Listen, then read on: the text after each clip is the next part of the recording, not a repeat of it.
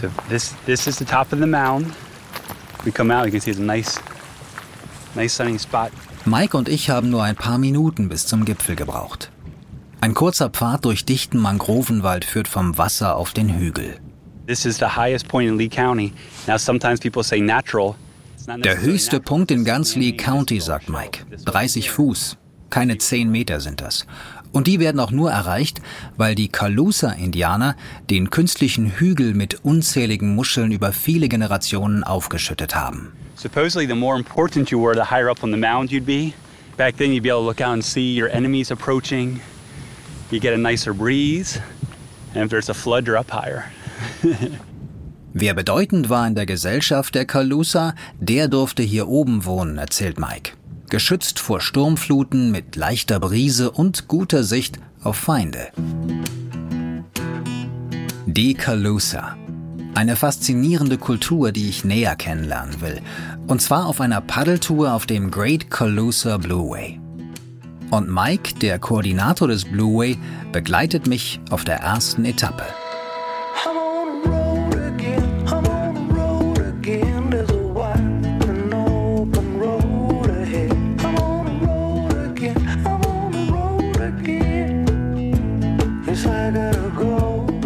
Ich bin Dirk Rohrbach. Willkommen zur zweiten Staffel 50 States, eine Entdeckungsreise durch Amerika. Heute mit einer Bonusfolge von der Golfküste Floridas bei Fort Myers über den Great. I gotta go.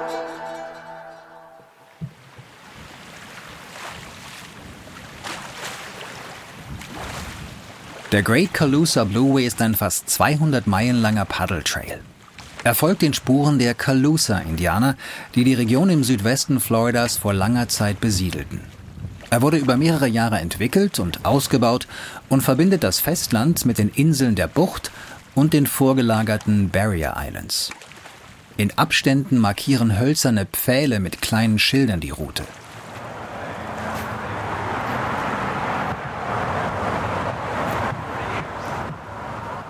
Mike und ich beginnen unsere Reise auf dem Estero River.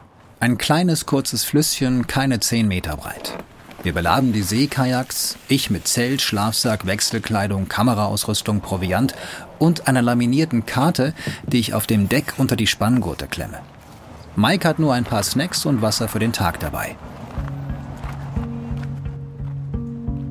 Die Ufer des Flusses sind dicht bewachsen mit Büschen und Bäumen. Das Wasser ist ein bisschen trüb und braun, wie im Amazonas-Dschungel.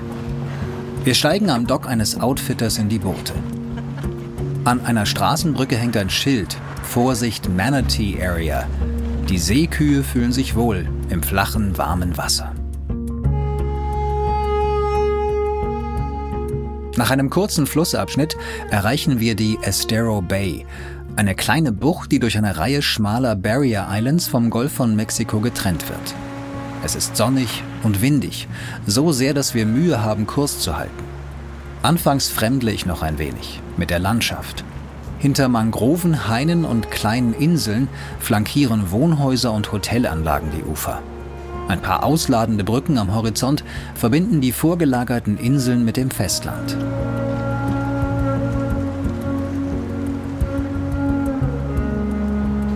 Paddeln war für mich eigentlich immer eine Flucht in die Wildnis, raus aus der Zivilisation und zu Orten, die man sonst nicht erreichen kann.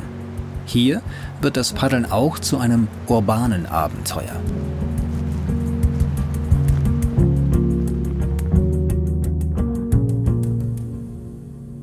Auf Mount Key aber betrete ich eine andere, verwunschen wirkende Welt.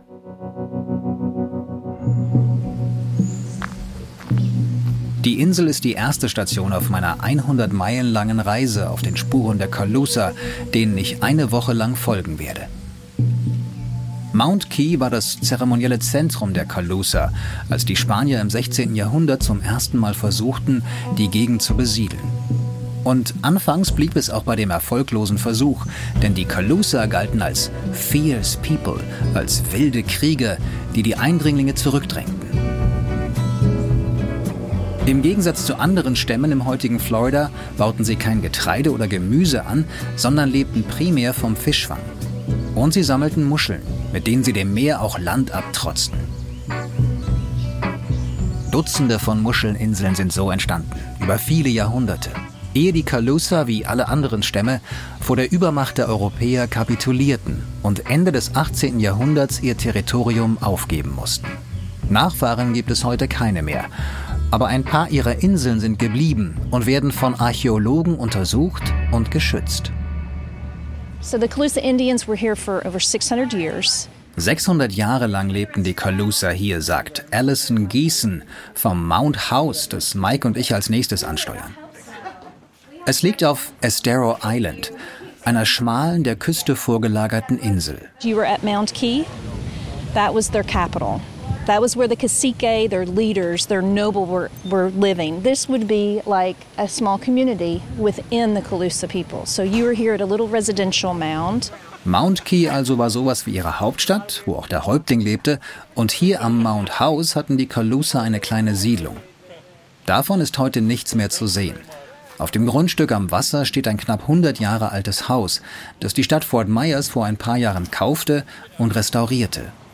Dabei wurde auch der nachträglich gebaute Swimmingpool wieder entfernt.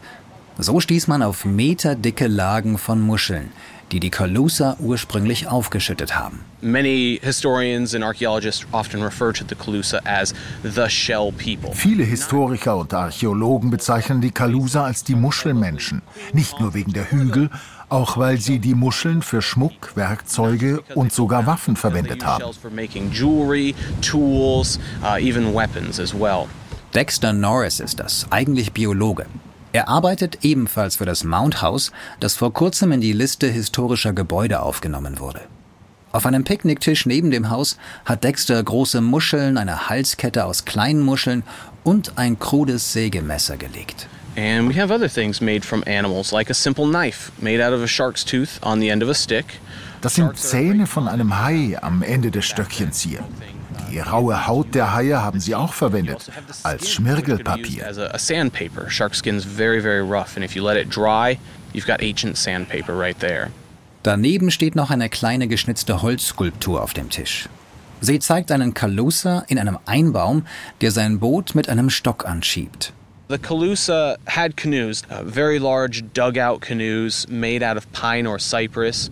Die Kalusa haben die Boote aus Kiefern oder Zypressen gefertigt. Der Baum wurde gefällt, von Ästen befreit und nach Hause gebracht. Die ganze Gemeinde hat dann mitgeholfen, ihn auszuhöhlen. Und nach zwei Wochen hatten sie ein fertiges Kanu. hacking out pieces and even selectively burning out pieces and scraping it. And within about two weeks, you'd have a, a canoe ready to go. Das war im Schnitt fünf Meter lang, wie mein schnittiges Seekajak. Ich schiebe es am Nachmittag wieder ins Wasser. Mike verabschiedet sich hier von mir. Ich schließe die Spritzdecke und paddle zurück in die Mangroven. Der Wasserweg durch das dichte Labyrinth verengt sich zunehmend. Die Landschaft hier scheint sich seit der Zeit der Calusa nicht verändert zu haben, bis auf ein paar wenige Marker im Wasser, die den Weg weisen. Zwei gekreuzte Paddel auf einem weißen Schild mit von der Sonne ausgebleichter roter Umrandung.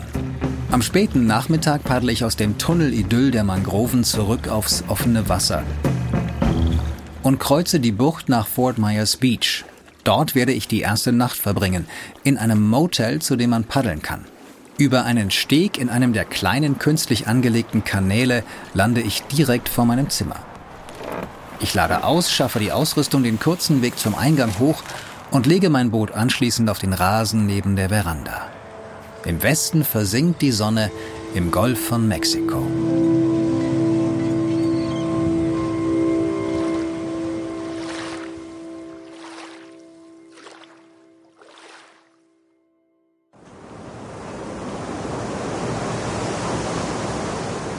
Der Wind von gestern ist zum Sturm geworden, der die Wipfel der Palmen zerzaust. Ich lege trotzdem ab, will heute zu einer weiteren Muschelinsel, Calusa Island. Gut zehn Kilometer offenes Wasser muss ich queren, halte mich nah am Ufer, bevor ich in eine geschützte Bucht einbiege, die Calusa Island von der Hauptinsel Pine Island trennt. Recently, we had archaeologists and geologists out here. Archäologen haben kürzlich Proben genommen und auf 1200 vor Christus datiert, sagt Ed Chapin. Er lebt seit 40 Jahren auf Calusa Island, allein. In der Zeit ist der Strand um 40 Fuß geschrumpft, also gut 10 Meter, weil der Meeresspiegel steigt, sagt Ed. The beach is now eroding and I've seen it go 40 feet in 40 years. You know, so sea level rising, it's, it's washing this beach is called Mother Nature's mining machine. Bei der Erosion werden aber eben auch zunehmend Artefakte freigelegt, die den Wissenschaftlern wichtige Erkenntnisse über die Calusa liefern und möglicherweise auch über die Menschen, die vor ihnen hier an der Küste gelebt haben.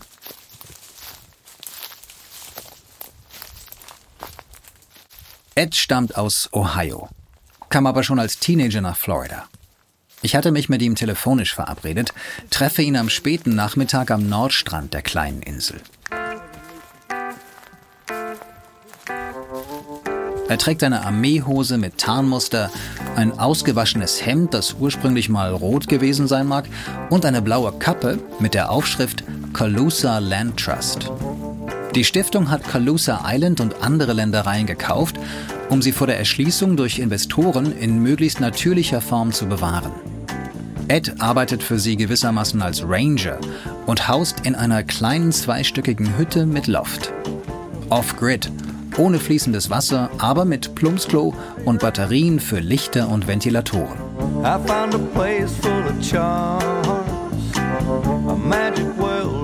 I her soft embrace like a satin lace, wondrous place. we call it an alternative lifestyle. Where you know I've been off the grid for 40 years. Mm-hmm. You know I don't have running water. I've got an outhouse and I collect rainwater and I have batteries for lights and fans. Mm-hmm. You know, it's not for everybody. It's, das ist nichts für jeden, sagt Ed. Auch wegen der Moskitos und Hurricanes, die jedes Jahr im Golf wüten.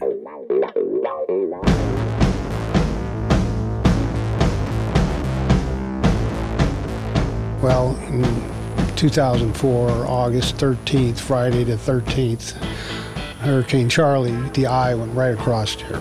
Im August 2004 hat Hurricane Charlie das Haus von seinem Fundament geblasen, erzählt Ed. Dach, alle Fenster und Türen waren weg. When I came back, the house had blown off the foundation. All the windows and doors were blown out. Mit seinem Bruder hat er damals in drei Wochen alles wieder aufgebaut. Aber so ganz fertig ist es immer noch nicht. I haven't finished it yet. It's still a project. So I'm still working on it.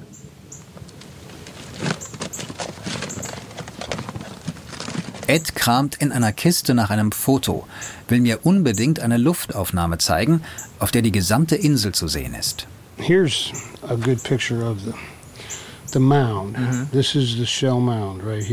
Gut 20 Hektar groß ist sie, inklusive Muschelhügel. Insgesamt verwaltet der Calusa Land Trust zwölf Schutzgebiete auf und um Pine Island, knapp 1000 Hektar Land. Rund 700 Mitglieder unterstützen die Stiftung zurzeit mit Spenden. Besuch bekommt Ed trotzdem nur selten, meist am Wochenende, ein paar Paddler und Motorboote. Am liebsten aber ist er allein auf seiner Insel.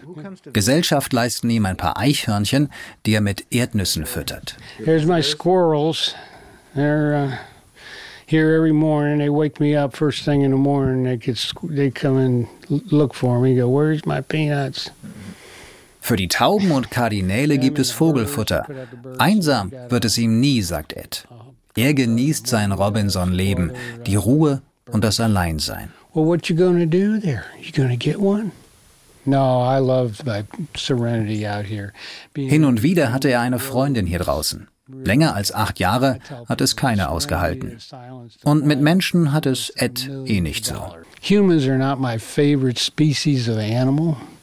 Some of them can be real assholes sometimes, and I get a big kick out of that. I don't think you want that on your tape, but. Oh, we will.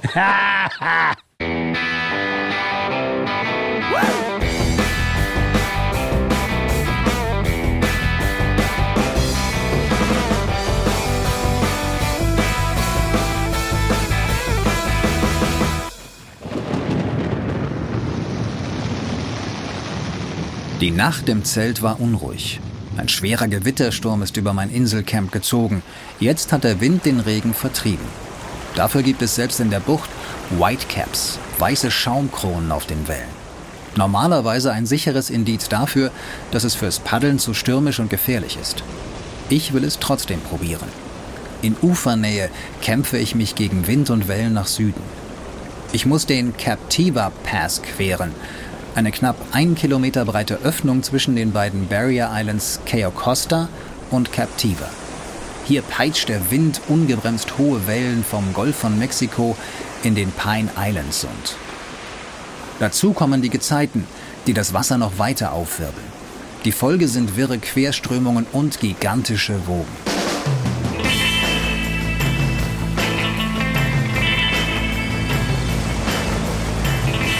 Brecher rollen übers Deck und die Spritzdecke. Ich versuche die Balance zu halten und muss gelegentlich beidrehen, damit die Wellen mein Kajak nicht umwerfen. Zermürbend langsam komme ich voran, muss an die Hammerhaie denken, die in den tiefen Gewässern nach Tarponen jagen. Diese Sportfische glänzen silbrig und können zwei Meter lang werden. Mein Boot ist zwar mehr als doppelt so lang und glänzt weißlich, aber im Eifer des Gefechts kann das ja auch mal fehlinterpretiert werden. Ich paddle trotzdem weiter und halte nach dreieckigen Rückenflossen Ausschau. Zum Glück sehe ich keine und erreiche nach einer zähen halben Stunde endlich Captiva Island. Die Insel wurde früher von den Calusa bewohnt. Heute drängen sich Ferienhäuser und Ressorts an die Strände. Florida wie aus dem Hochglanzprospekt. Schneeweißer Sand, Palmen, Sonnenschirme.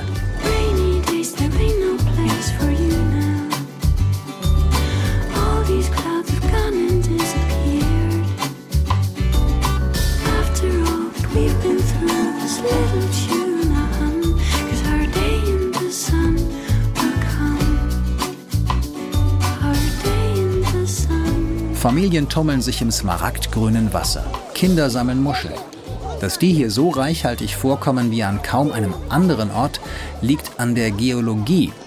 The west coast of Florida has a very broad um, continental shelf. There is the part of Florida that's submerged. Die Westküste von Florida hat ein ziemlich breites Riff, sagt José Leal aus Brasilien.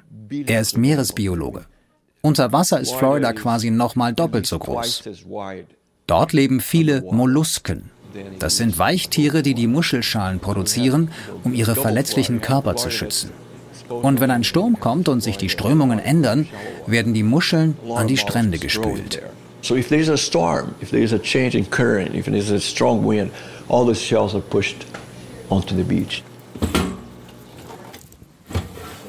José leitet das Bailey Matthews Shell Museum auf Sanibel Island, das einzige Muschelmuseum in ganz Amerika. Dort beschäftigt er sich vor allem mit den Mollusken, der nach den Insekten artenreichsten Gruppe von Tieren auf der Welt. I mean, mollusks are the most diverse group of animals in the ocean and the second on the planet after insects. So they play major roles in food webs, in functioning of the living, the living planet, if you will. Mollusken spielen eine wichtige Rolle in der Nahrungskette, sagt José Leal. Auch für die Wasservögel, die sich von ihnen ernähren.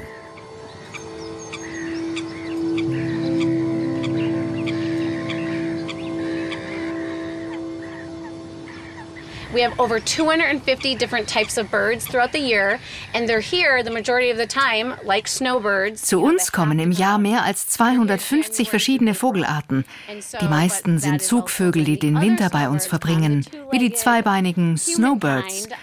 Dann müssen wir uns um Vögel und Menschen gleichzeitig kümmern. Das ist Ranger Tony Westland vom Ding Darling National Wildlife Refuge. Ein Naturschutzgebiet, das einen großen Teil von Sanibels Ostküste umfasst. Tony begrüßt mich, als ich im Schutzgebiet anlege, an einem kleinen Strand. Wie die Vögel wurde auch sie vom warmen Wetter angelockt. Ursprünglich stammt Tony nämlich aus Wisconsin, ganz im Norden Amerikas. I don't like snow.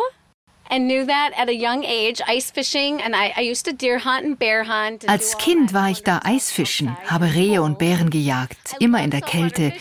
Bis mir klar wurde, das kann ich alles auch im Warmen machen. Seit 16 Jahren arbeitet Tony nun schon hier im Warmen, im Ding Darling Refuge. Benannt ist es nach dem Cartoonisten Ding Darling, der vor 100 Jahren mit seinen Zeichnungen für Zeitungen berühmt wurde. Ding Darling started the program, our namesake. He was a duck hunter. Außerdem liebte er es, nach Enten zu jagen. Deshalb beschloss er, die Ressourcen nicht nur zu nehmen, sondern sie auch zu schützen.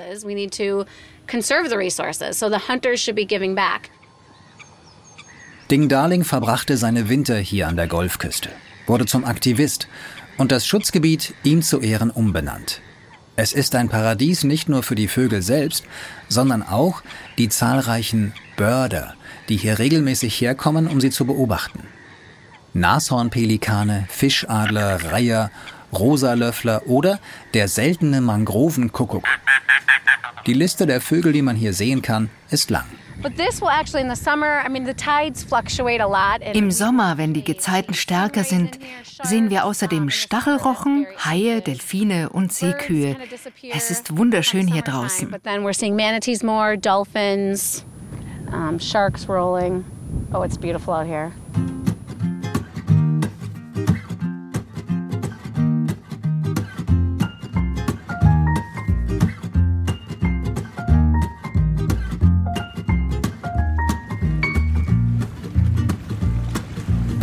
Mein letzter Tag auf dem Wasser. Ich werde von einem bulligen Polizeiboot eskortiert. Unter Einsatz der Sirene natürlich. Das verdanke ich Nancy McPhee, die den Calusa Blue Way initiiert hat. Sie begleitet mich ebenfalls, zusammen mit ein paar anderen Paddlern und Mike vom Anfang der Folge. Der hat das Kajak gegen ein Stand-Up-Paddleboard getauscht. Dafür darf Nancy sein Holzkajak paddeln. They paddled these waters, they lived off the waters, they harvested fish, they were fisher people. Die Kalusa sind vor langer Zeit auf diesen Gewässern gepaddelt, haben sich aus dem Wasser ernährt, gefischt. Und mit dem Blue Way wollten wir eine Möglichkeit schaffen, hier aus eigener Kraft unterwegs zu sein und völlig einzutauchen in die Landschaft. Whether it's in a mangrove tunnel or near the fish docks. Egal, ob du in einen Mangroventunnel paddelst oder in einen Schwarm Fische, du sitzt quasi direkt auf dem Wasser und Seekühe und Delfine besuchen dich. You're visited by manatee and dolphins and see wonderful birds, so it's really um, it's really been a, a great project for us.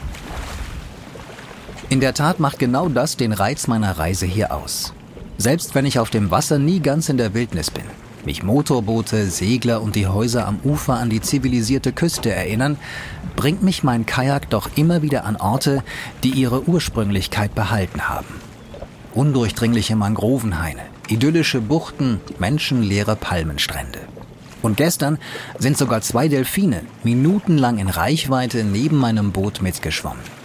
Das Wasser verbindet die Menschen und die Tiere, wie schon zur Zeit der Calusa, sagt Mike. I think it's really cool that the way the Calusa Blue Way connects everybody. It's just like when the Calusa were here, the way they travel and it connected all this area. It's awesome.